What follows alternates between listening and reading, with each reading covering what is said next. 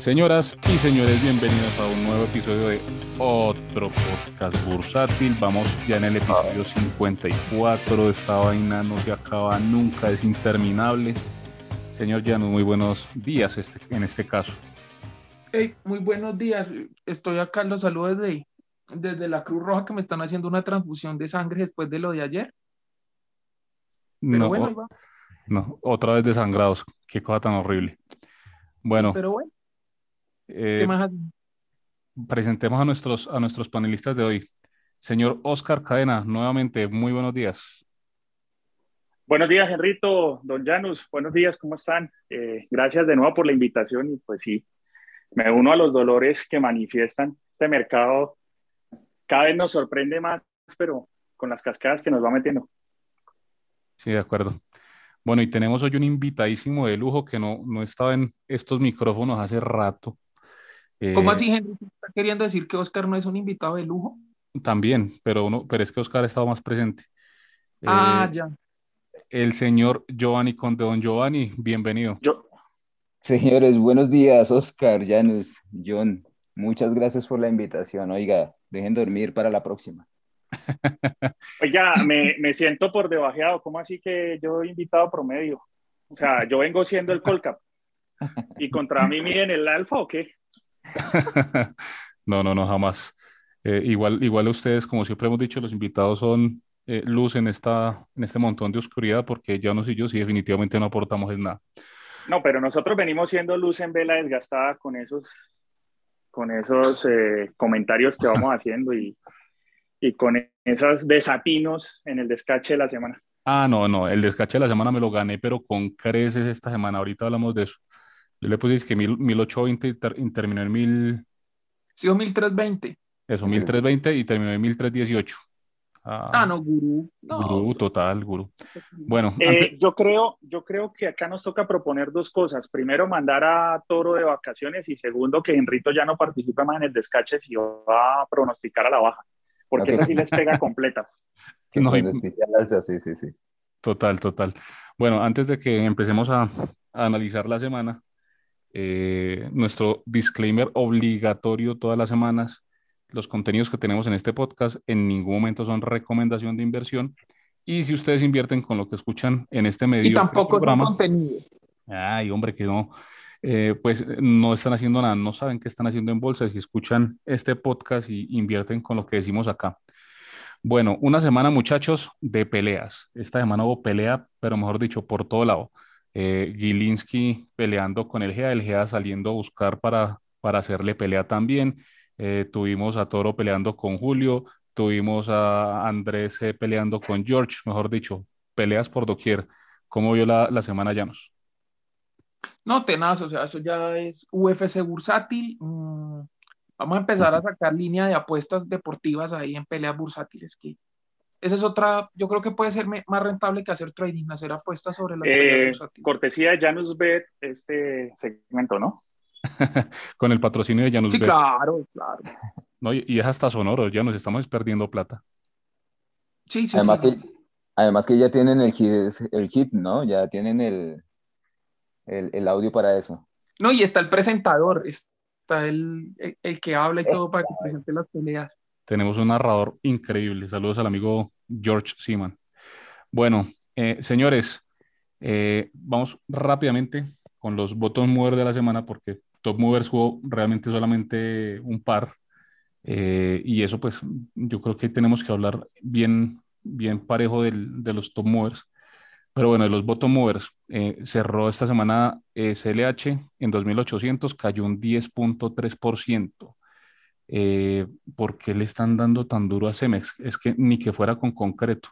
¿Qué opina eh, Joa? Eh, pues hermano, eh, esto sí ya es tomado de, de, de, qué, de ahí, de lo que tiene que ver con la posición. Creo que, y creo que Oscar fue el que dijo, yo no recuerdo bien, um, en el space de, de Colfondos y Colfondos moderados está, creo que es Colfondos moderado, no recuerdo bien, Colfondos moderados. La, sí, sí señor, es Colfondo moderado. Sí, eso. Ellos son los que, creo que ellos son ellos los que están eh, saliendo de esa posición y pues ante, ante un fondo, ¿quién le pone el pecho a esa vaina, no? Es, básicamente es eso. Ahora, pues es todo el sector construcción el que está cayendo, ¿no? Entonces, pero ahí sí hay, un, ahí hay una presión bastante fuerte por lado de, de Colfondos. Entonces toca esperar a que, a que ese, ese gigante deje de castigar la acción. Bueno, eh, son pasos de gigante entonces. Y, y a ese ritmo, bueno, se, se, la van a llevar bien, bien abajo porque la liquidez está muy ah. bajita. Y... No, y con, y, con, y con lo que viene pasando, hermano, o sea, ¿quién se le mete el pecho con lo que pues, pasó ayer a vaina? Pues nadie, pues yo no creo que, bueno, pues sí hay alguien por ahí que le mete el pecho, pero no, nadie más. No, pero contra el fondo es, es muy difícil. Es, esa pelea sí está perdida, pues. ¿Qué dice Oscar? Exacto. Y que no es una posición pequeña, sí, de acuerdo. Eh, pues no, no tenía en la visual que fuera el fondo el que está saliendo, pero si es así, sí podemos esperar que, que el precio siga castigado. Ahora, eh, también depende del punto de vista desde el que se analicen los resultados. Eh, mucha gente terminó justificando las pérdidas por el aprovisionamiento de, de impuestos, sí, pero tengamos en cuenta algo y es que eh, si usted coge y compara todas las empresas, pues todas subieron sus provisiones de impuestos y no tiene mucho sentido que nosotros tengamos una empresa dando pérdidas con una base comparativa de 2019, primer, primer ítem a, a considerar. De, y 2020, pues menos todavía. Y es lo que desafortunadamente viene pasando con, con CLH. Entonces, pues ahí ya de entrada la gente puede tener algún miedo, sobre todo si encima de eso llevas cuentas que siempre la expectativa se patea un trimestre adelante. Entonces, siempre se dice, no, el próximo trimestre, este, en este ya salió más EO, entonces en el próximo salen buenos los resultados. En este se está recuperando ya la demanda, entonces en el siguiente salen los resultados. Y el problema con CLH es que siempre hay una razón para que los resultados no salgan buenos. A eso súmenle la fama que tiene de un gobierno corporativo dudoso y encima de eso, pues eh, ves que las otras están eh, con unos descuentos significativos. La, está en juego la OPA de Nutresa, ahora la noticia de Sura. La gente quiere estar en esos, en esos movimientos. Entonces eso también, además del, del Colfondo saliendo, puede hacer que naturales también estén saliendo para, para rotar. Eh, entonces, pues yo creo que es un, un, conjunto de cosas que le vienen pasando a CLH que, que en últimas, pues terminan castigándole el precio al que pues todos los inversores de mediano plazo, comisionistas y gurús certificados AMD eh, le están apuntando. Tengo que reconocerles que, que son, son mediano plazo porque pues le hicieron hold a un tweet para burlarse del precio de la emisión y le hicieron hold un año después a ese tweet para poderlo publicar. Entonces, bien por ellos. no, no, no. Eh, pero sí, realmente, pues muy triste los que, los que tienen la oportunidad de venderla, no, no al precio de la, de la oferta, ¿cierto? Porque, porque a ese precio no hubiera sido un precio bueno, pero los que sí la tuvieron cerca de los 5 mil pesos y, y, y, la aguantaron, claro. que la holdearon cuando Claro, Henrito. Claro, pero es que no tiene mucho sentido eh, que ahorita salgan comentarios como he visto en Twitter a decir eh, se les dijo que por la liquidez, eh, que el precio, que vendieran en la OPA, o sea, alcanzó a subir a 5 mil. Para un natural. No, no, eso no, no, tiene fundamento alguno. es, ir en contra de las, en contra de los argumentos. saludos a, al amigo Cuervo por lo de los argumentos. Bueno, ah, bueno, eh, siguiente voto humor de la semana, eh, con concreto, cerró en 240, en, eh, en el 9.1% a la baja. nuevamente sale noticia que la afecta y bueno, la verdad pues difícil ver con concreto con esos índices, con, con, esos ratios que tiene y en mínimos prácticamente históricos. Yo tengo aquí cinco años de, información y, nunca había estado por debajo de 260 eh, ah, esta semana pues en 2.40 ya estamos es, en, en, un, en, un, valor demasiado, demasiado bajo para, para lo que es con concreto. Eh, ¿Cómo ves eso, Llanos? Pues el tema con concreto ya lo hemos tratado aquí varias veces y, y hay un tema complejo y es que ese tema judicial, más lo último que se supo, y lo hablábamos varias veces y es que con concreto está tan barata como no pague y tan cara como tenga que pagar. Porque esa, ese tema de la responsabilidad que tiene ahí, si eso queda en firme y, y al final si resulta culpable y tiene que pagar la propia empresa, porque es que eso es lo otro, que puede que condenen a pagar, pero que termine pagando la aseguradora o como sea el tema ahí, pero según parece, es directamente ahí con concreto. Falta ver cómo termina eso. Si es directamente la empresa, a lo que esté es cara.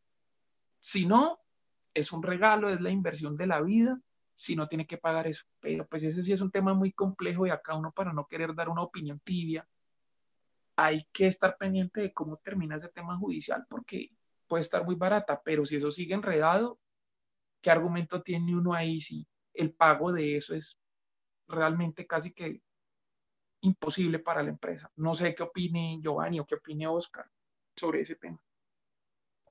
No, pero pues que se puede agregar ahí ya no es totalmente así, o sea, y, y, lo que dice también John al comienzo, una verdadera lástima y una verdadera lástima como tal por la empresa.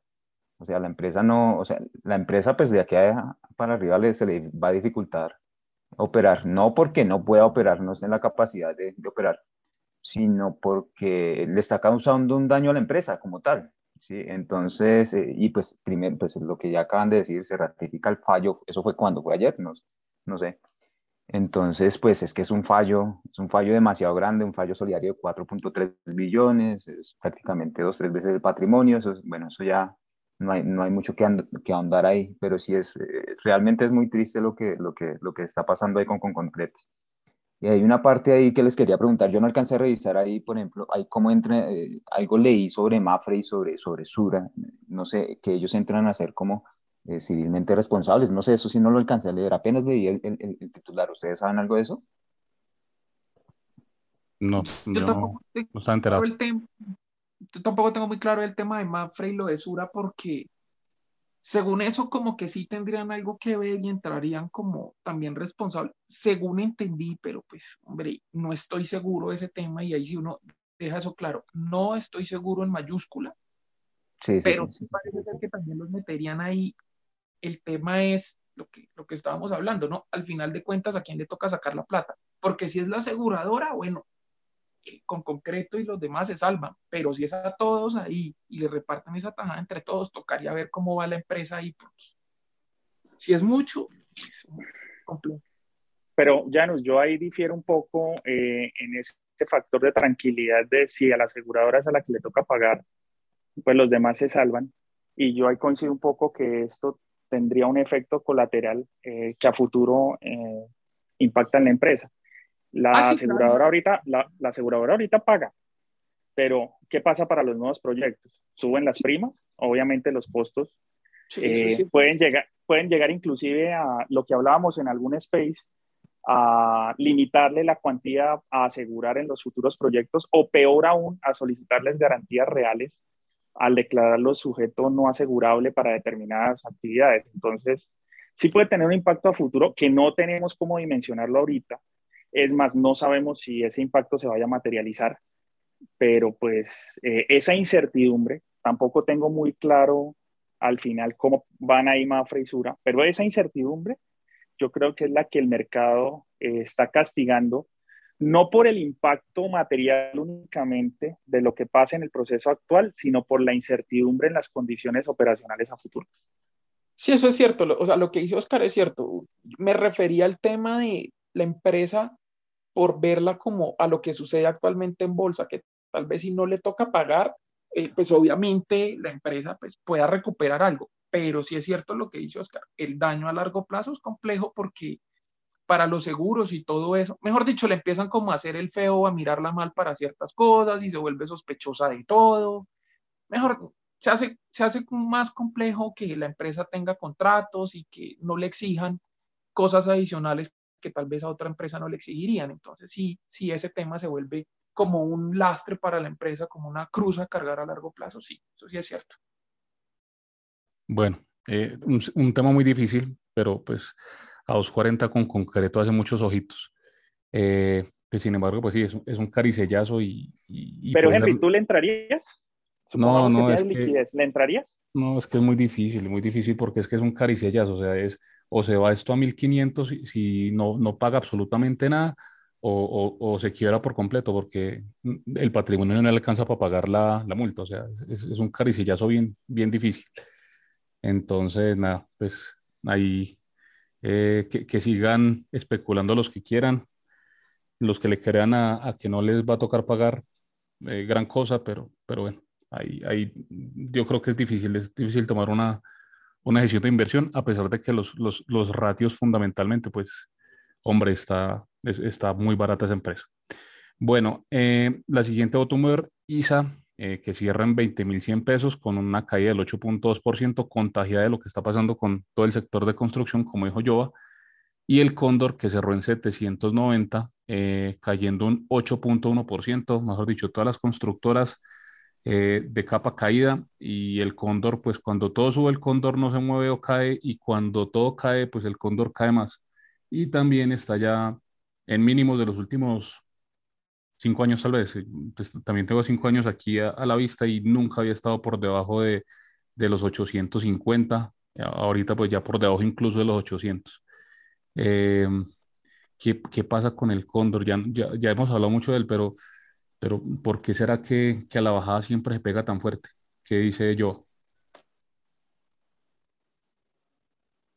A ver, eh, yo no sé, lo que pasa es que, bueno, yo, en, el Cóndor lo que más reviso es el, el tema de la deuda, ¿no? Ellos tienen indicadores de deuda demasiado elevados. Y más allá del tema, o sea, lo que pasa es que eh, ayer revisando eh, unas métricas ahí, lo que pasa es que pues a nivel, a nivel operativo el Cóndor no ha podido materializar en todo lo que está involucrado. Entonces, mientras eso se materializa, eh, al cóndor le va, eh, le va a costar, eh, le va a costar de pronto tener alzas en, en, su precio. ¿Por qué? Porque pues básicamente no le está, no está generando caja para poder pagar su deuda. ¿Sí? O sea, pues sí, sí, sí la está generando, pues, pues, digamos es un poco exagerado el, el, comentario, pero es que los niveles de deuda son bastante, bastante elevados en, en esa empresa. Son empresas que manejan niveles de deuda altos, sí, pero al Cóndor le está quedando bastante complicado manejar eh, em, esa deuda. ¿Por qué? Porque no, está eh, no, no, no, puede materializar en todo lo que está, eh, en toda la parte operativa que está involucrada, ¿sí?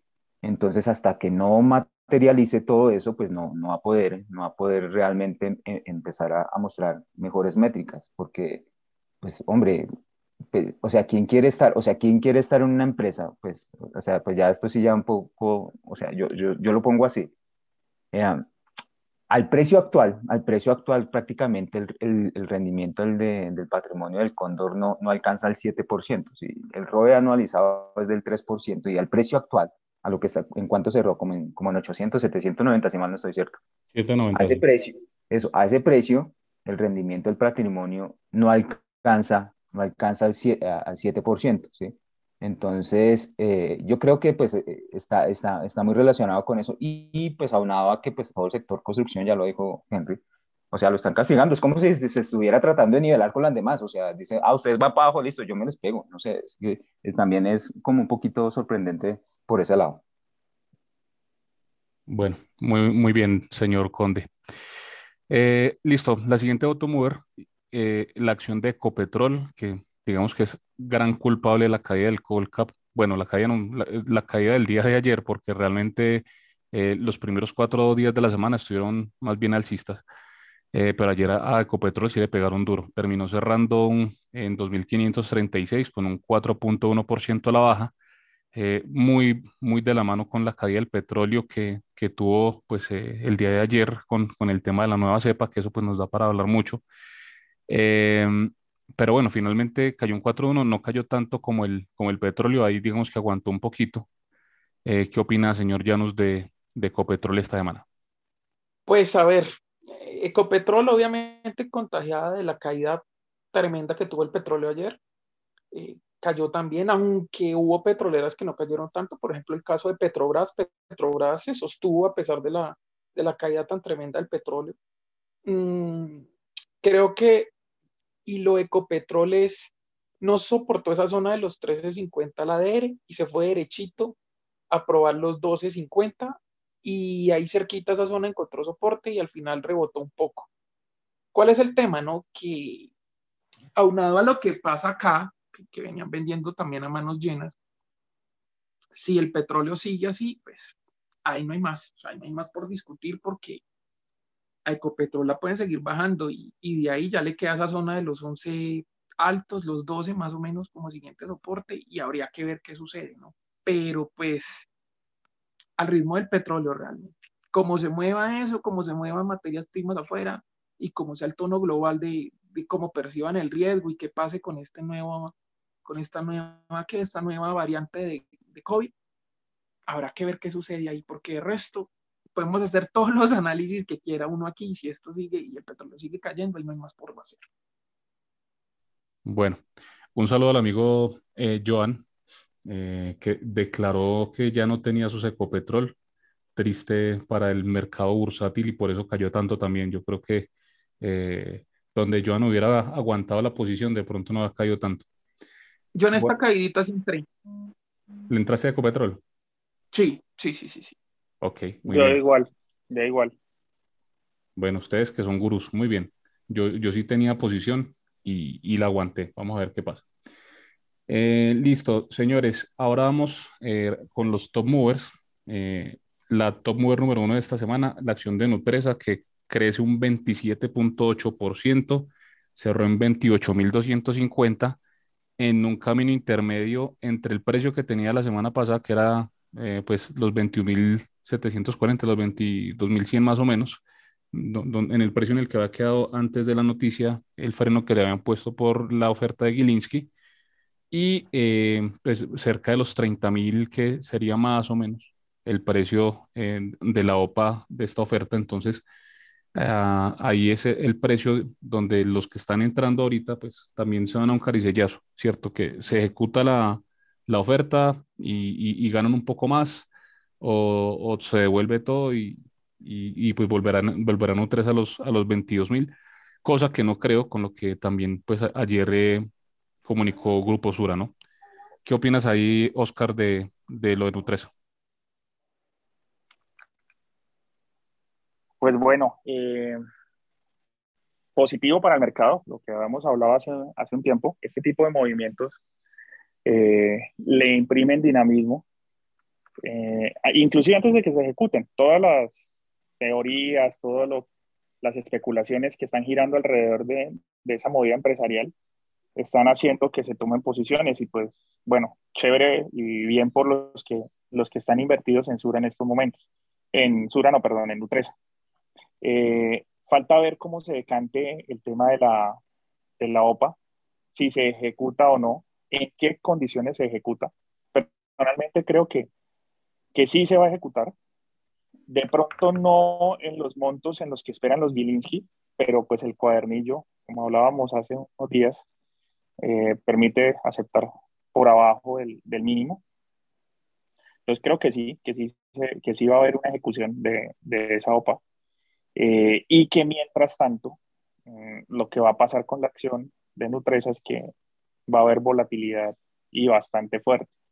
Eh, a medida que vayan apareciendo noticias sobre los controlantes, como es lo que pasó con Sura en esta semana, a medida que, que, que se visualicen cuáles son las reales eh, movidas que hay detrás, eh, cuáles son los beneficios de esa posible compra, eh, pues yo creo que, que inclusive es hasta probable que veamos en algún momento a Nutresa cotizar por arriba del valor ofrecido en la OPA.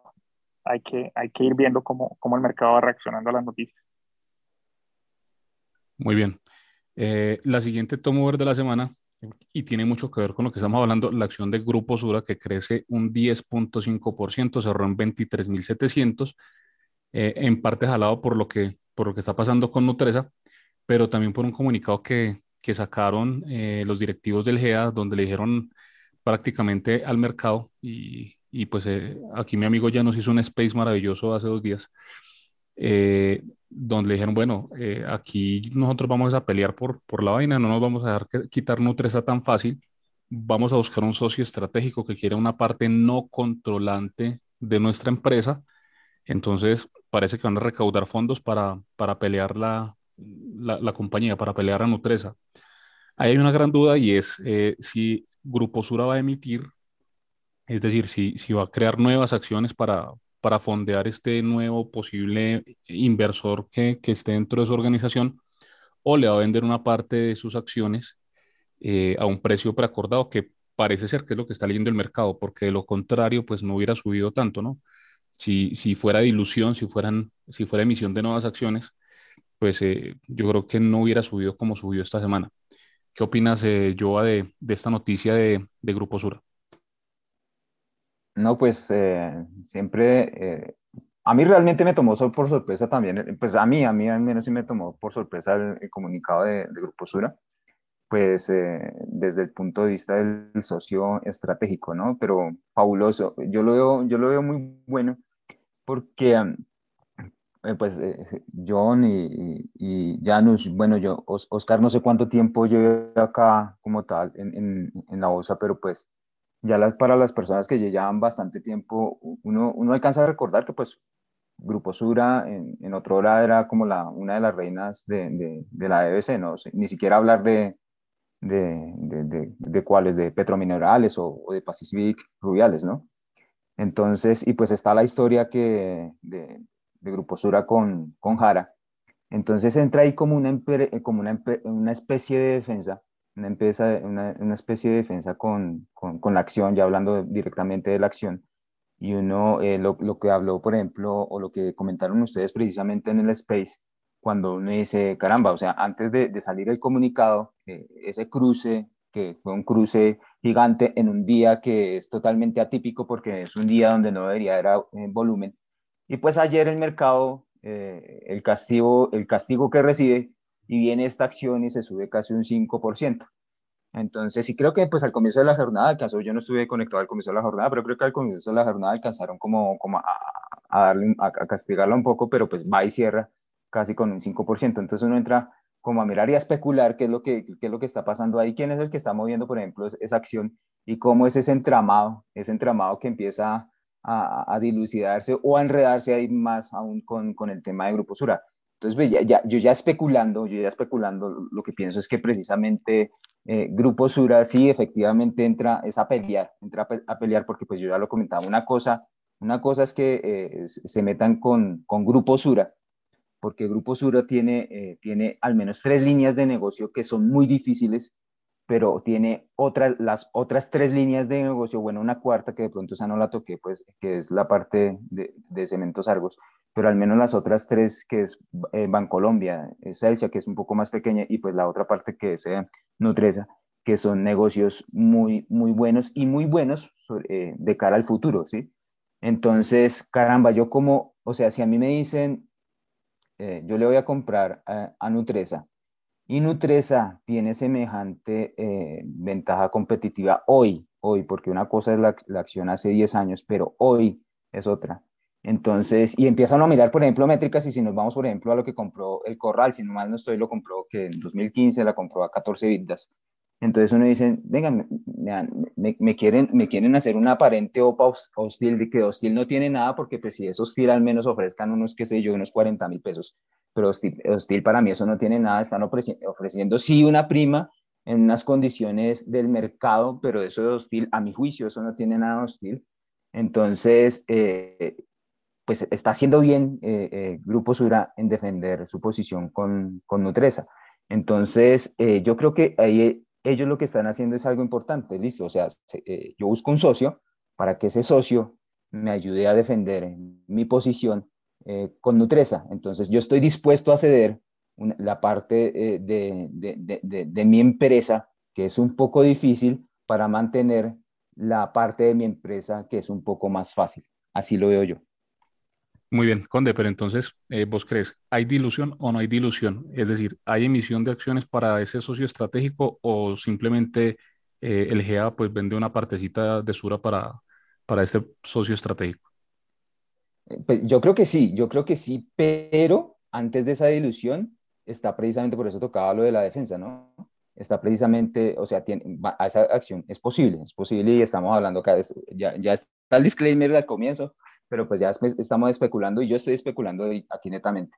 O sea, para que haya una dilución y que sea posible, yo tengo que llevar ese activo a un precio que sea un poco más decente, no un, no un precio indecente como el de ahora que no está, está cotizando como que por cerca de 0.5 veces su valor en libros, no sé, como no, recuerdo bien. Sí, más o menos. Entonces, pero, pero la preferencial, creo que, creo que Grupo Sur está más o menos por el, va a consultar acá, si está efectivamente en el punto 56, ¿sí? Entonces, vamos a llevar ese valor a un poco más, a un valor más, a, un valor más decente, ¿para qué? Para poder, entre comillas, eh, o pues no entre comillas, para poder diluir, para poder emitir. Entonces, en ese sentido, eh, eso fue lo que me llamó a mí mucho la atención, o sea, ayer, o sea, ayer en un día que atípico, donde típicamente Grupo Sura también, entre comillas, debió bajar, eh, pues 5%, o sea, ni que estuviera, ni que fuera Moderna, ni que fuera Pfizer, ¿no? Subió el 5%. Entonces, ahí hay, un, hay algo que pues le llama a uno la atención, entonces, si vamos a diluir, si vamos a emitir, pues tenemos que llevar esto a precios atractivos para que podamos emitir. ¿Por qué? Porque pues básicamente en cuánto está actualmente eh, la valoración, pues en, en cuánto, cuánto está cotizando actualmente Grupo Sura en el mercado, o sea, pues 0.56 veces su valor en libros, que eso pues son poco más de que, o sea, como, como 13.8 billones de, pesos. Entonces vamos a llevarla a unos valores un poco más, más razonables para poder emitir y ahí sí emitimos. Totalmente de acuerdo y hay que tener en cuenta que para el minoritario, pues el impacto de la dilución eh, puede inclusive en el neto salir beneficioso. Si se da el escenario que plantea eh, Yoa, lo que va a suceder es que eh, suben el valor, luego digamos que la, dilución sea por el porcentaje que sea necesario y en el neto el minoritario lo que va a ver es que el precio posterior a esa posible dilución es mayor inclusive que lo que era la semana pasada. Eh, si hacemos un ejercicio especulativo, supongamos que la suben a 25, ¿sí? Y a partir de ahí le aplican una dilución exagerada del 5%. Eh, ahí estaríamos hablando de que quedan 23.700 algo, es inclusive superior. Entonces, eh, lo que sucede en ese caso es que la dilución terminaría siendo una liberación de valor atrapado para el accionista minoritario. Eh, por eso es que hay que ser muy precavidos en las decisiones para los que están invertidos. Aclaro, no es mi caso, en Sura. Hay que tener, eh, digamos, todos esos elementos en cuenta. Ahora, eso en el escenario en el que se dé la dilución, yo no estoy tan seguro que eso vaya a ser de esa manera, porque puede ser que el nuevo socio eh, entre eh, y entre a soportar líneas de inversión de Sura, en las cuales para ellos sea inclusive estratégico hacer el, hacer, el, el, hacer la asociación con una venta de una parte de ellos, no de los no del total de los accionistas. Entonces, pues de acuerdo ahí con yo, al final la dilución en el neto puede ser hasta positiva para el minoritario. Bueno, sí, señores, entonces eh, realmente yo creo que eh, el tema de Sura pues va, va, a seguir dando de qué hablar. Yo creo que, que no va a salir emisión, no, yo creo que le van a vender una parte de sus acciones a, a este nuevo socio estratégico y por eso la acción pues tomó el rumbo que tomó. Ahora saben a mí, ahora que tocamos ese tema, cuál es la preguntita del millón y ahora la, la nueva novela es, ¿y ese quién es? Sí, pues muy difícil saberlo, ¿cierto? Pero, pero hay, hay teorías conspirativas que, que dicen que, que eh, Grupo Sura le está haciendo una invitación eh, no hostil a Gilinski para que se una de otra forma a su, a su negocio. Eh, Quién sabe, de pronto tienen otro jeque árabe en la vista eso termina siendo la prima de este negocio en función de qué tan bueno o malo o estratégico sea ese nuevo socio. Ojo, no solo para la línea de Sura, eh, ni siquiera para la línea de Nutresa. Hay que entender que, como lo hablamos hace unos días, esto es una partida de ajedrez. Y la movida de ahorita puede tender a proteger eh, otros activos o a prevenir otras movidas en, ese, en esa situación. Entonces, eh, pues a mí me pareció llamativo y yo veo que inclusive esta, e, e, esta propuesta del socio va a buscar de alguna manera también empezar a blindar a Sura y es probable que ese socio estratégico no llegue ni siquiera con la visión de Nutresa, sino, por ejemplo, Bancolombia eh, por ejemplo, cualquier otra línea asociada a los negocios de la holding de Sura. Acá lo que hay que entender es, eh, en función del valor agregado que venga a dar ese nuevo socio estratégico, se va a percibir por el mercado como, no como positiva, sino como más positiva y viene el, el aumento de la cotización en función de esto. Uy, sí, porque es que ahora que lo menciona Oscar, ahí hay una cosa, de, de lo del GEA, que uno diga, ahí lo jugoso sería Nutresa, Bancolombia y Celsia. Eh, y sí, así es. Y no necesariamente en ese orden, ¿no? No necesariamente en ese orden. en ese orden, pero pues yo de querer, o sea, como de esa mano, los dedos de esa mano, yo quiero esos tres dedos, pues. Nutresa, Bancolombia y Celsia. Así es. Imagínense a Colombia. Claro, imagínense ustedes. Y el sector yo no financiero acá que es tan codiciado, o sea, acá el sector financiero es muy codiciado. ¿Quién no quisiera meterle la mano ahí? Mm. No quería tocar ese nombre específico de Bancolombia porque cuando uno lo toca salen las teorías de que la competencia de hace unos años por Bancolombia, que cómo se la quitaron a Gilinski. No, acá hay un tema neto y es que Bancolombia es una máquina de hacer dinero con unas provisiones aguantadas un año que liberan una caja fácil de unos 3 billones de pesos en el lapso del siguiente año y medio, eh, con un posicionamiento importante a nivel Latinoamérica con riesgo distribuido. O sea, esa es una máquina que si yo fuera el, el, eh, el que toma las decisiones en estos momentos a nivel del GEA, sería lo primero que trato de proteger. Sí, claro. Sí, realmente sí, evitar que vayan por, esos, por esas otras, porque es que ahí, ahí es como lo, lo más jugoso, pues. De acuerdo. Y la tiene muy berraca, la tiene muy berraca para defender, ¿no? O sea, si, si, eso pasara en el caso de Bancolombia, porque es que Bancolombia, o sea, una cosa es Nutresa y otra cosa cómo está compuesta accionariamente en Bancolombia. Así Así, así, así, Grupo Sura tenga una posición dominante en Bancolombia, es que la tiene muy, muy difícil, ahí sí la tiene muy berraca, o sea, y ahí, no, eso es, eh, y ya lo acaban de decir, ¿no? Esto, esto, esto, realmente parece una novela, ¿no? Cizaña, revista Senamana, no, esto mejor dicho, peleas, en fin, con el comunicado del presidente de Sura, que no lo he visto, por ahí lo tengo guardado para mirarlo. Eso está chévere. Space de 400 personas un jueves con pelea de boxeo en el medio. cierto, cierto. Eh, venga, y, y además de eso, con lo que dice yo, que, que, el tema de la revista Semana, eh, ese, esos titulares que empezó a, a, repartir Semana Vicky Dávila, o sea, todos los empleados de Semana eh, parece, parecen retuiteando un tuit de Gilinski, ¿no? Cuando decían que Grupo Sura seguirá diluyendo a los accionistas, o sea, un, titular bien tendencioso. Eh, eh, ahí Gilinski está ejerciendo su presión a través de los medios también. Combinación de todas las formas de lucha, Enrito, y lo hablábamos en ese momento. No tiene sentido que sale el comunicado a las 4 de la tarde y a las 6 eh, semana ya hace la publicación con ese titular de que van a diluir más a los accionistas. Ese más es, es tendencioso. Primero porque no hay certeza de que suceda y porque esa palabra más eh, implica que ya lo vienen haciendo. Eh, no, eso no se ve bien en un medio, no, no, es, no es lo correcto. Pero lo más diciente es que sale, eh, la noticia es una noticia de unidad investigativa que típicamente podría tomar alrededor de qué, 15 días en sacarla, lo bien estructurado, con historia, con eh, gráficos, con valores, con cifras, desde el 2011, ¿sí? Entonces uno dice, sí, efectivamente, pues eh, cada uno está usando lo que, lo que tiene a su alcance para lograr su objetivo de la mejor manera. Falta ver que acá sí hay algo que me parece que es preocupante para el GEA, y es que esta pelea está un poco desigual porque va al ritmo, dado que Gilinski fue el que dio el primer golpe, pues va al ritmo de lo que el hombre tenga estructurado. La estrategia está siendo definida por Gilinski y ahorita lo que estamos viendo del GEA es eh, formas de responder, ¿sí? Eso los deja en una posición de desventaja un poco, poco preocupante.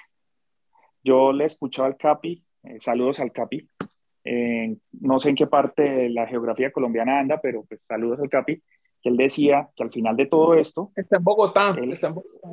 ah, bueno, el GEA tiene que tomar decisiones sobre los que están en las juntas porque cómo no la vieron venir, cómo tienen esto estructurado, cómo, o sea, no, no ha sido una buena respuesta. Los tienen ahí para evitar que este tipo de cosas pasen. Y la respuesta, primero, la preparación no fue buena y segundo, la respuesta todavía falta por ver qué tal. Seguiremos viendo pues qué pasa con, con esta pelea de pesos pesados. Eh, y bueno, vamos a, a, terminar pues eh, el podcast con, con eh, el Oye, pero Henrito, espérate, margen aparte de eso, ¿a ustedes no les parece que esto es muy positivo para, para la bolsa? tener este tipo de movidas empresariales ha hecho que se despierte otra vez en algo el interés. de hecho, también nos da a nosotros herramientas y sobre todo el aprendizaje que va a salir de todos estos movimientos va a ser muy interesante para los inversores, estén o no estén dentro de las acciones involucradas en estos momentos. No sé ustedes qué piensan. sí, porque es que, a ver, por fin, por fin pasa algo. O sea, acá es un mercado donde generalmente lo que pasa tiende a ser cosas malas, ¿no? Caída de empresas, quiebra de empresas, liste de empresas, se va a tal empresa, presenta, bueno, generalmente son problemas así porque lo último que ha pasado aquí en movidas empresariales es la quiebra de una y el desliste de otra. Que sí, que para quienes tal vez tenían la acción les fue bien, pero emisores que se van o que quiebran, listo. En Estados Unidos y en otros mercados esto es cosa de todos los días. En Estados Unidos todos los días una empresa adquiere la otra, le niegan esto, hace una OPA por otra, hacen aquí, o sea, en Estados Unidos esto es una cosa de todos los días y acá es raro que pase. Es bueno que pase y sobre todo lo que más hace mover es en el sector y en las empresas que sucede. Porque pues si esto de pronto estuviera sucediendo, no sé, entre con concreto, bueno, con concreto no tanto, de pronto una ENCA o una empresa así que no suena tanto como las otras, pues el ruido sería menos, ¿no? De pronto fuera ENCA o fuera Fabricato o algo así, sería menos ruido, porque son las, entre comillas, pequeñas en cabellesura hermosa, te amo. Eh, sí, iba a decir. Te amo, en cap, hermosura. Eh, pero pasa en una de las grandes y entonces ya se está metiendo Sura y quién sabe lo que estamos acá especulando, que quién sabe si sea por el lado de Bancolombia, un socio ahí. Bueno, uno no sabe cómo es todo eso. Claro, obviamente esto genera mucho más ruido, el interés de la gente. Uy, ¿qué va a pasar? ¿Quién será el socio?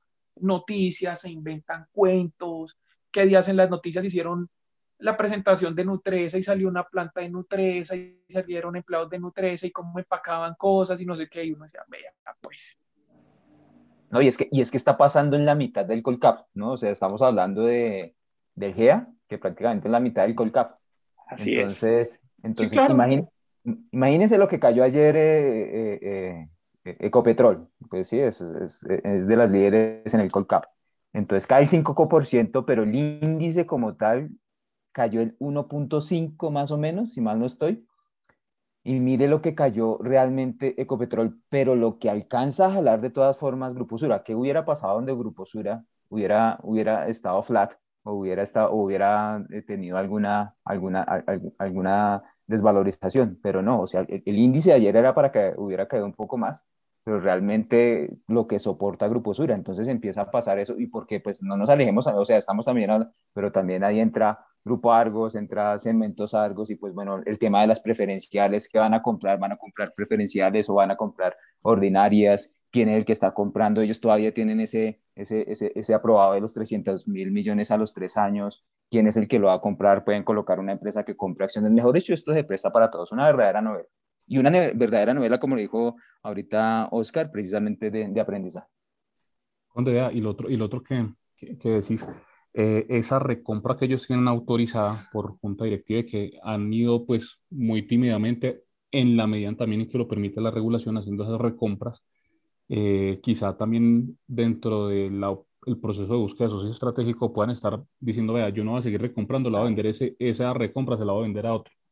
Puede ser otra opción. Claro. Pero bueno, sí, pero ahí, ahí se cuestiona uno, ahí se cuestiona uno por qué carajos, si la tienen aprobada hace tanto tiempo esa recompra, no la ejecutaron. O sea, son vainas que terminan no cuestionándose a nivel de la toma de decisión. No hablemos de, del mecanismo como tal. El mecanismo está genial y estuvo bien porque estudiaron y aprobaron la recompra en el ciclo bajo de la acción, o sea, como dictan los cánones, pero a la hora de la ejecución, ¿por qué se durmieron tanto?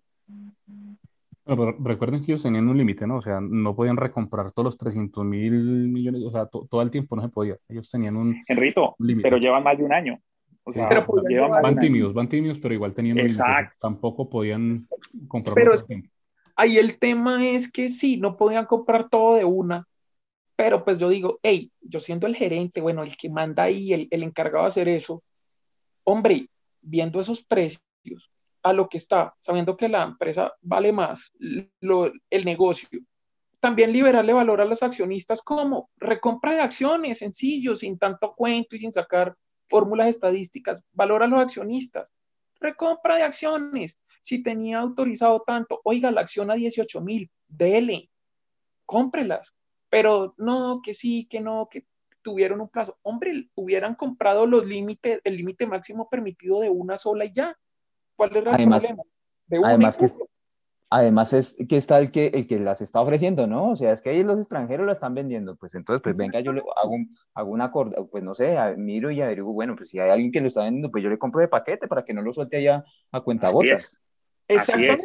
Y si ese es el límite, y si yo tenía un límite, por ejemplo, de tanto, de una, ejecútelo de una, ese precio ya, a ellos que les importa 50 o 100 pesos más, no, nada, de una y se fue, se acabó el cuento, así le generan valor a los accionistas en vez de empezar ahí como, como a cuenta goticas y a poquiticos, no de una y punto. En Estados Unidos es así, no, es tanto rodeo, anuncian recompra, le dan un plazo y usted verá, ya. No, y no voy a hablar que fueron, sino mantengo el presente, han sido, son y siguen siendo excesivamente tímidos en sus programas de recompras de acciones que tienen aprobados. ¿Sí? Porque recordemos que pues una cosa es Nutresa que ya, pero ¿y qué pasa con Sura? y los programas de recompra de acciones. No sé, no, sé si en Argos tienen aprobado algo de recompra de acciones, creo que sí, ¿me corrigen ustedes? Creo que sí, creo que sí. Eh, no, miren, un, programa de recompra de acciones afuera es un programa que ejecutan en un mes. Acá llevan año largo, porque entiendo, recuerdo que arrancando pandemia ya se hablaban de programas de recompras de acciones. Estamos un año y siete meses después y no lo han terminado y es que, comenzaron apenas en abril de este año, Oscar. O sea, es que, es que eso es todavía lo más chistoso, ¿no? O sea, tienen eso aprobado desde hace rato y, comenzaron apenas hasta abril de este año. E incluso en, los últimos estados eh, financieros uno lo puede entrever, que siguen con las recompras, sí, igual de tímidas también, pero es eh, apenas, o sea, lo tienen aprobado desde hace año y solamente hasta este año, hasta abril, comienzan con esa vaina, ¿no? Pues, o sea, realmente es donde uno se da cuenta, los cualquiera con los pantalones abajo. Entonces, los pantalones ese es el problema. Entonces imaginen el tamaño, el tamaño de los, de los, de, de, los empresarios que los cogen con pantalones abajo, no lo van a coger a uno por ahí también. Sí, señor. E, e, esa, esa, frase quedó para la posteridad, mi estimado conde. Bueno, señores. no, hoy no hay edición. Eh, señores, eh, el descache de la semana, eh, esta semana patrocinado por finxart.com. Por favor, inscríbanse. Es un servicio financiero que está eh, recomendadísimo por todos los panelistas que hacen parte de otro podcast bursátil. Señor Oscar, cuéntame. Dólar, dólar. Habías mencionado algo de dólar que íbamos a mirar. No, ya, el dólar queda para la otra semana. Eso. Bueno, descache de la semana quedamos con 1318 eh, fue que cerró, ¿cierto? 1318, eh, estuve a nada de, de los 1320. Eh, señor Janusiño, ¿cuál es su eh, pronóstico para la próxima semana? Bueno, antes de dar mi pronóstico, quiero saludar a una oyenta que se llama Paula Ortiz, es la esposa de un fiel oyente acá del podcast que se llama Miguel, y me dijo, por favor, salude a mi esposa porque es que ella en el carro quiere escuchar Tropicana Estéreo y yo quiero poner el podcast y me regaña. Entonces, para que ella me deje escuchar el podcast, por favor, salúdela. Paula Ortiz, un saludo de otro podcast bursátil.